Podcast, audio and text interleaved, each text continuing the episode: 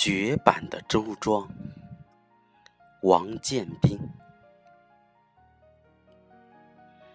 你可以说不算太美，你是以自然朴实动人的，粗布的灰色上衣，白色的裙裾，缀以些许红色、白色的小花。及绿色的柳枝，清澈的流水揉成你的肌肤，双桥的钥匙恰到好处的挂在腰间，最紧要的还在于眼睛的窗子，仲春时节半开半闭，掩不住招人的妩媚。仍是明代的晨阳吧，斜斜的照在你的肩头，将你半毁半明的写意出来。我真的不知道，你在那里等我，等我好久好久。我今天才来。我来晚了，以致使你这样沧桑，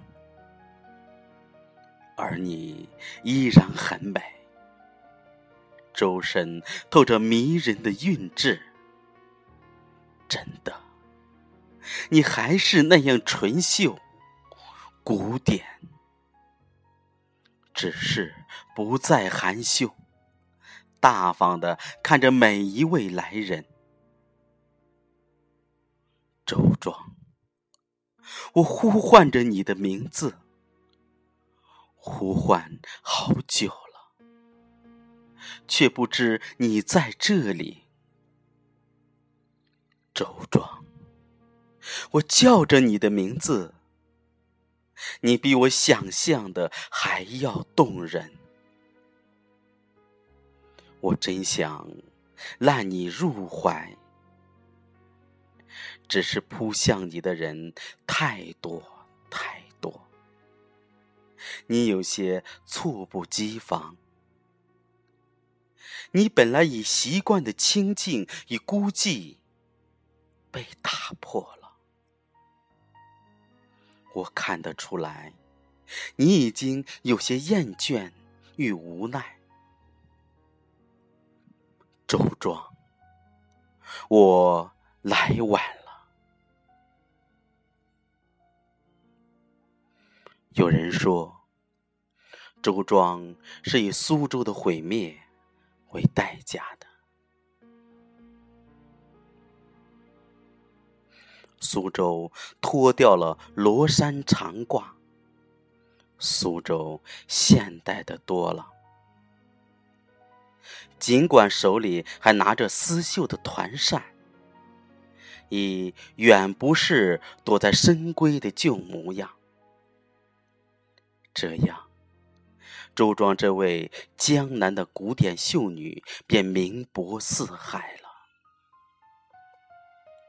然而，霓虹闪烁的舞厅和酒楼正在周庄四周崛起。周庄的操守能持久吗？参加。富贵茶庄的奠基仪式，颇负盛名的富贵企业与颇负盛名的周庄联姻，而周庄的代表人物沈万三也名副，真是巧合。代表富贵茶庄讲话的，是一位长发飘逸的女郎。周庄的首席则是位短发女子，又是巧合。富贵、茶、周庄、女子几个字词在蒙蒙春雨中格外亮丽。回头望去，白仙湖正闪着粼粼波光。想起了台湾作家三毛。三毛爱浪游，三毛的足迹遍布全世界。三毛的长发沾的什么风都有。三毛一来到周庄就哭了。三毛搂着周庄，像搂着久别的祖国。三毛心里其实很孤独。三毛没日没夜的跟周庄唠叨，吃着周庄做的小吃。三毛说：“我还会来的，我一定会来的。”三毛是哭着离去的。三毛离去时，最后亲了亲黄黄的油菜花。那是周庄递给他的黄手帕。周庄的遗憾在于没让三毛久久留下。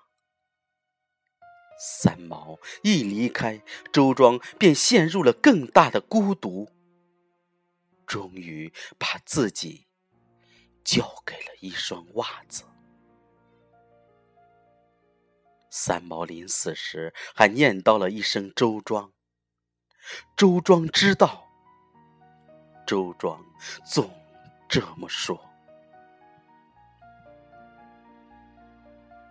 入夜，乘一只小船，让江轻轻划拨。时间刚过九点，周庄就早早睡了，是从没有电的明清时代养成的习惯。没有喧闹的声音，没有电视的声音，没有狗吠的声音。周庄睡在水上，水便是周庄的床。床很柔软，有时轻微的晃荡几下，那是周庄变换了一下姿势。周庄睡得很沉实。一只只船是周庄摆放的鞋子，鞋子多半旧了，沾满了岁月的征尘。我为周庄守夜，守夜的还有桥头一株灿然的樱花。这话原本不是周庄的。如同我，我知道，打着酣息的周庄，民族味儿很浓。途就闻到了一股股清新润肺的芳香，悠悠长长的，经过斜风细雨的过滤，纯净而湿润。这是油菜花。早上来时，一片一片的黄花浓浓的包裹了古老的周庄。远远望去，色彩的反差那般强烈。现在，这种香气正氤氲着周庄的梦境，那梦，必也是有颜色的。坐在桥上。